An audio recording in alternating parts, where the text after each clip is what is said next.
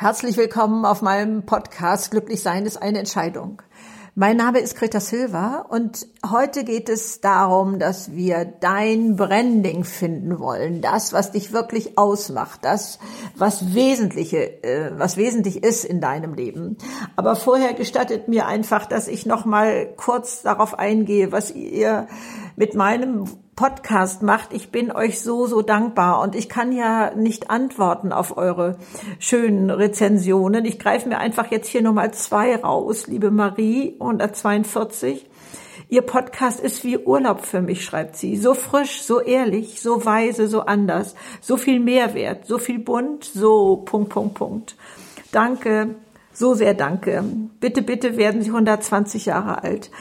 Liebe Marie, du ahnst nicht, was du mir damit für eine Freude machst. Das ist so unglaublich, das haut mich um, dass mein Podcast sowas kann. Und nur noch ähm, Regina Ringelstein als anderes Beispiel. Sehr geehrte Frau Silva, es ist immer wieder inspirierend für mich, Sie anzuhören. Sie setzen Impulse für neue Sichtweisen und sprechen authentisch von Ihren Erfahrungen, Gefühlen.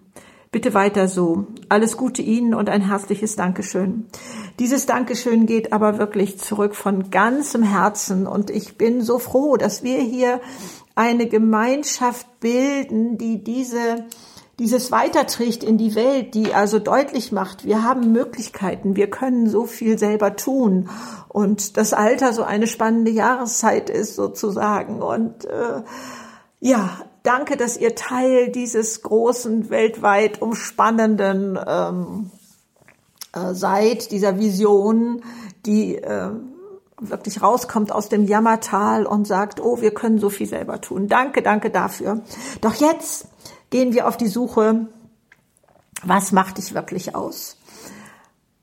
Hintergrund, und das machen wir nachher dann nochmal im Detail, ist eine Erfahrung, die ich selber gemacht habe. Ich las in einer Zeitschrift für Leute aus der Werbeagentur, dass da jemand von einem Seminar berichtet hat für Werber, nein, für Texter, die also für ein Produkt so einen kernigen Satz beziehungsweise ein kerniges Wort finden müssen. Ich sag mal den Tiger im Tank. Ich glaube, viele von euch kennen das noch oder so.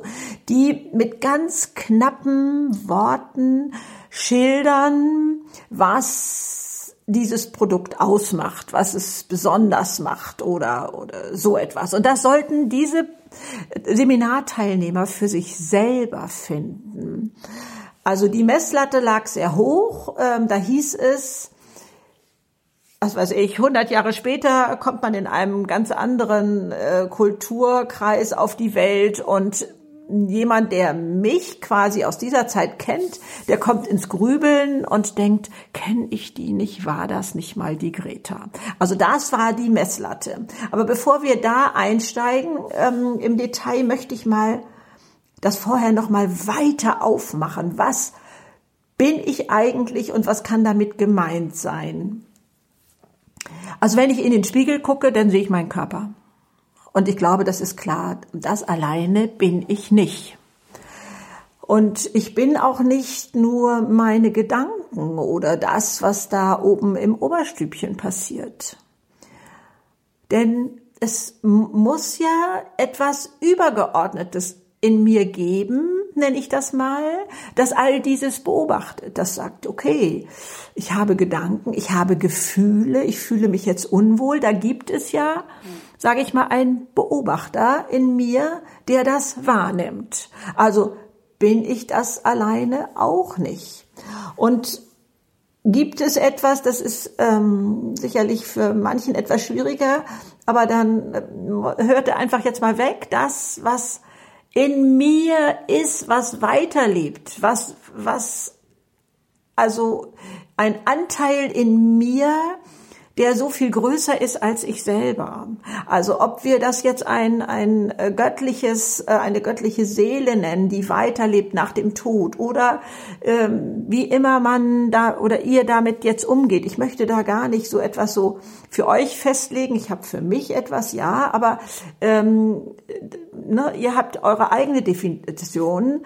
Und das ist etwas, was ja in uns, wie ich sage, unkaputtbar ist. Das kann keiner verletzen. Das ist etwas, was vielleicht hier auf Erden eine Erfahrung machen will, was sich weiterentwickeln will oder so etwas. Also wir bestehen aus ganz vielen man könnte auch glauben, der innere Kritiker sei etwas, was da Mitspracherecht hat. Dann ist oft von unserem Ego die Rede. Was ist das eigentlich? Und wieso äh, ist das ein gefährlich Ding sozusagen?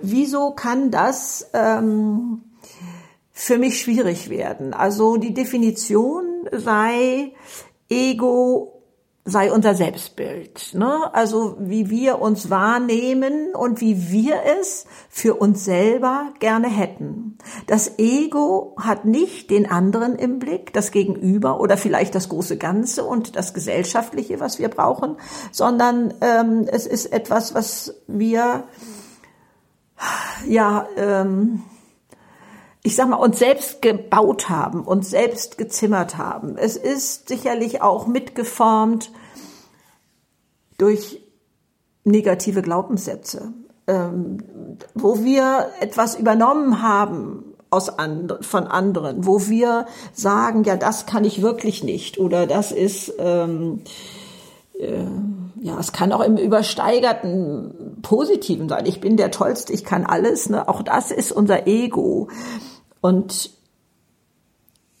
da zu gucken, wie viel Raum gebe ich diesem Ego, wie, wie groß ist das Mitspracherecht. Aber wo ich jetzt darauf hinaus will, ist, dass wir mal schauen, dass wir nicht nur eine Seite der Medaille sind, sondern dass wir ganz vieles sind. Ob wir nun der Meinung sind, der Körper begleitet die Seele oder dieses äh, in mir hier auf Erden oder wie auch immer, ich glaube, was wichtig ist, dass wir alles achten, dass wir alles wahrnehmen, dass das zu uns gehört, dass das ein Teil von uns ist und dass es aber so eine übergeordnete Zuständigkeit gibt, sich darin darum zu kümmern.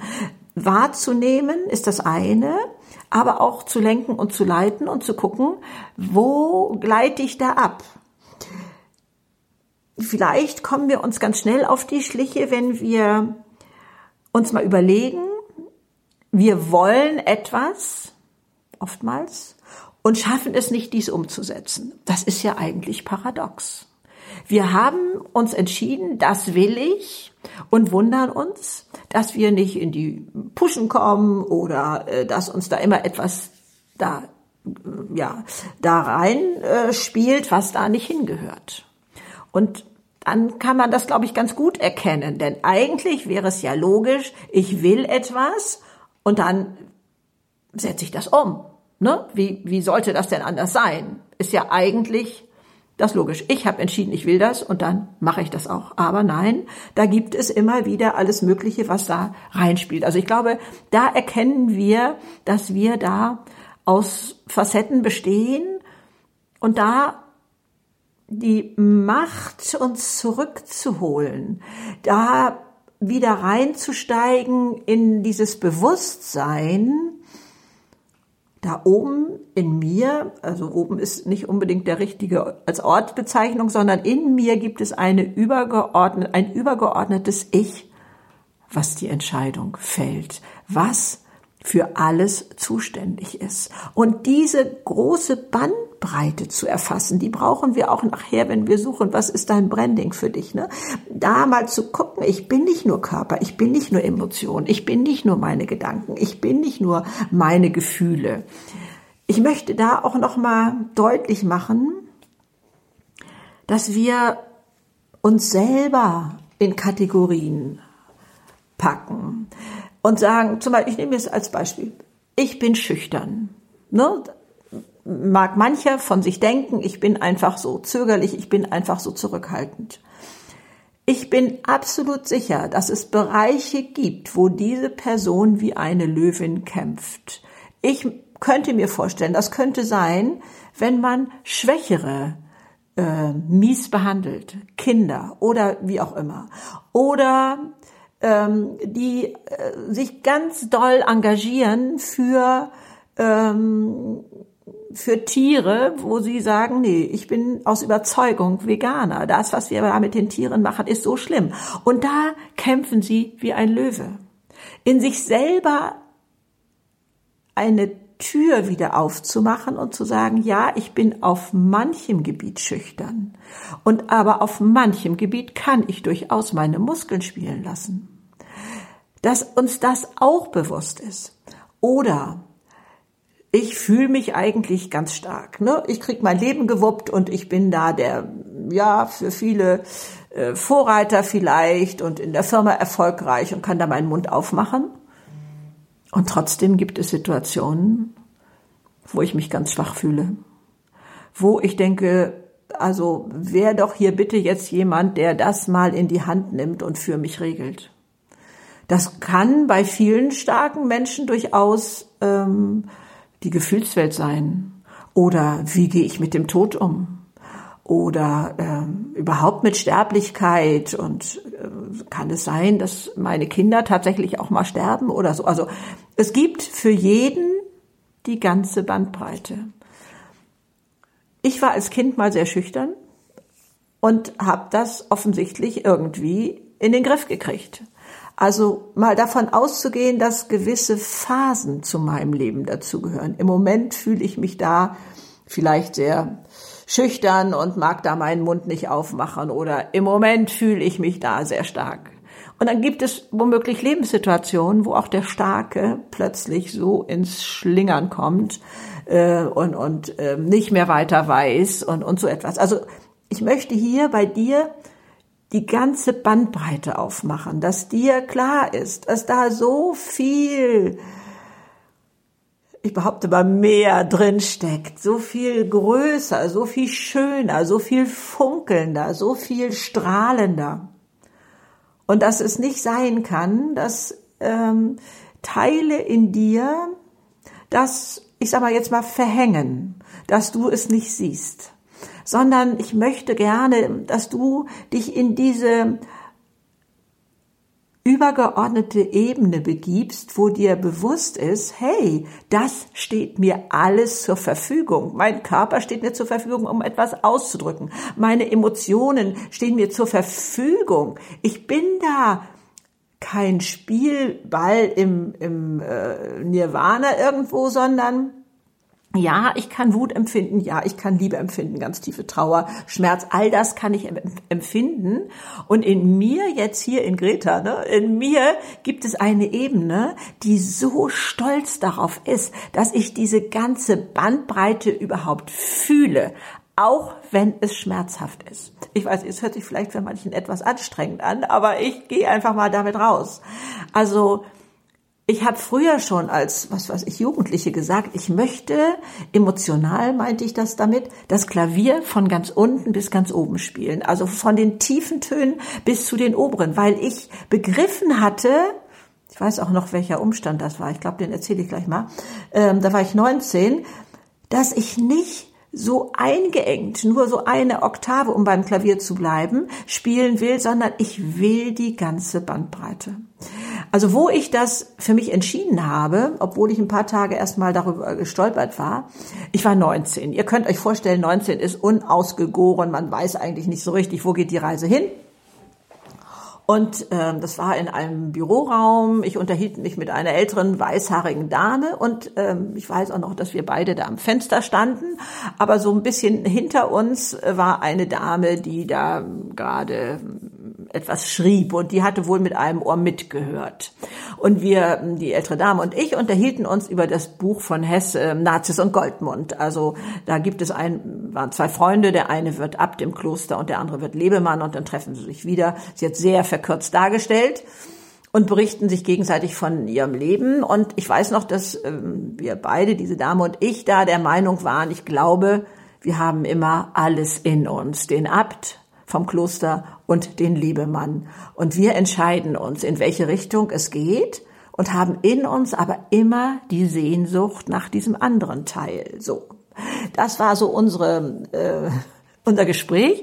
Und dann dreht sich diese Dame an der Schreibmaschine damals um und sagt: Solche Probleme kenne ich nicht. Ich habe nur zwei Probleme: Hab ich Geld und geht mein Mann fremd?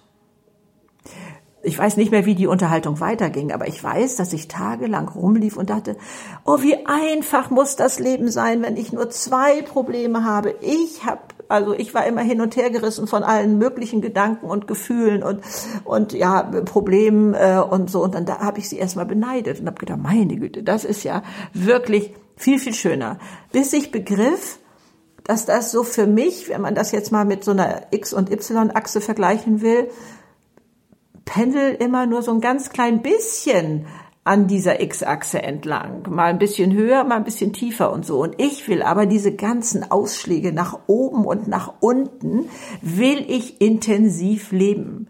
Und ich meine, ich kann nur diese Höhen leben, wenn ich auch die Tiefen zulasse.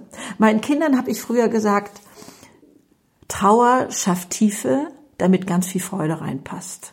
Also du verstehst das sicherlich, wie ich das meine. Ne? Also wir müssen da Raum machen, um diese ganze Intensität unserer Gefühle zuzulassen. Überall ja unsere Vollversion zu leben. Ne? Habe ich ja auch schon mal so benannt. Und das gilt für alle Bereiche.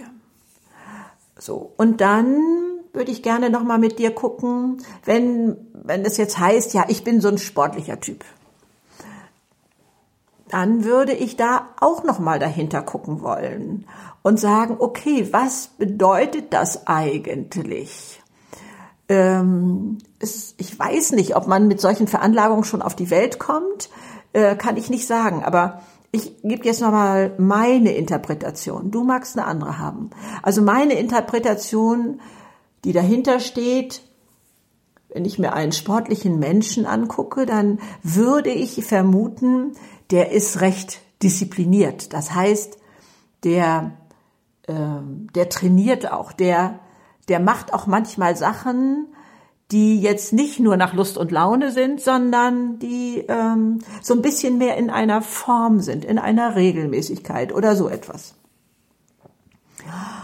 Ähm, es würde für mich auch bedeuten, dass er ähm, seinen Körper, wie soll ich sagen, relativ gut im Griff hat. Ich würde mir da jetzt keine Person drunter vorstellen. Also die kann durchaus übergewichtig sein und trotzdem sportlich sein. Das kenne ich auch. Aber es ist keine, keine Person, die so, ach, ist mir alles egal und ähm, so, wenn ihr verzeiht, so ein bisschen latschig durch die Gegend kommt. In meiner Vorstellung wäre eine sportliche Person also eher jemand, der vielleicht auch Ziele hat, der ähm, äh, sich für etwas begeistern kann, würde ich auch dahinter sehen. Das wird nicht alles nur nicht qualvoll sein oder so, sondern er begeistert sich dafür.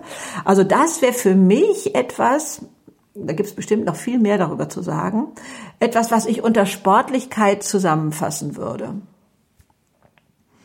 Und das heißt, wenn wir gleich gucken, was ist dein Branding, dann wird es, glaube ich, nicht dann die Sportlichkeit sein, sondern das, was dahinter steht. Es könnte sich ja auch in einer anderen Sache äußern, wie zum Beispiel in etwas Handwerklichem oder ähm, ähm, also dass wir uns immer bewusst sind, dahinter gibt es so eine Art Motor, etwas, was mich dazu bringt, so zu sein. Wenn ich, hm, ich glaube, ich brauche noch ein anderes Beispiel außer Sportlichkeit, sondern auch ähm, ich kann es so unglaublich schön gemütlich zu Hause machen mit so ein paar kleinen Tricks, was weiß ich, ich mache da noch die Kerze an und ich mache da noch dieses oder jenes noch. So kleine Sachen schaffen Atmosphäre. Ne, das ist ja auch ein Talent, was nicht jeder kann. Also wenn jemand da sich ähm, wiederfindet dann lasst uns doch auch mal da gemeinsam gucken, was steht denn dahinter. Dieser Sinn fürs Schöne ist ja ähm, gehört zur Transzendenz, also gehört mit zu den ähm, Charakterstärken. Ähm, kann ich jetzt hier nicht im Detail drauf eingehen. Ähm, und also etwas, wenn wir das leben, tut uns das gut. Also das ist so eine große Rubrik auch in meinem Buch, aber kann ich auch noch mal in einem Podcast drauf eingehen ähm, da zu wissen, dass das eine Kostbarkeit ist, die man hat, die man selber oftmals gar nicht so hoch einschätzt und bewertet. Aber ich glaube, wenn du dich da jetzt angesprochen fühlst, dass es für dich ganz viel bedeutet in deinem Leben. Dass ähm, dieses dein Leben, nein, das ist, das ist ein anderes Lebensgefühl in dir erweckt, wenn du das leben kannst.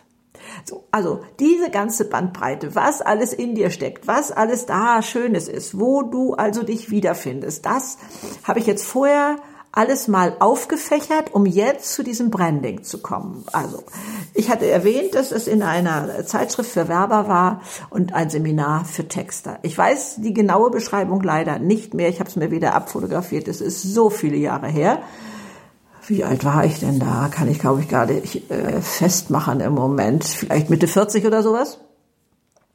Ich habe Tage dafür gebraucht. Also man sollte etwas finden, wo man in einer anderen Kultur, was weiß ich, 100 Jahre später wiedererkannt wurde.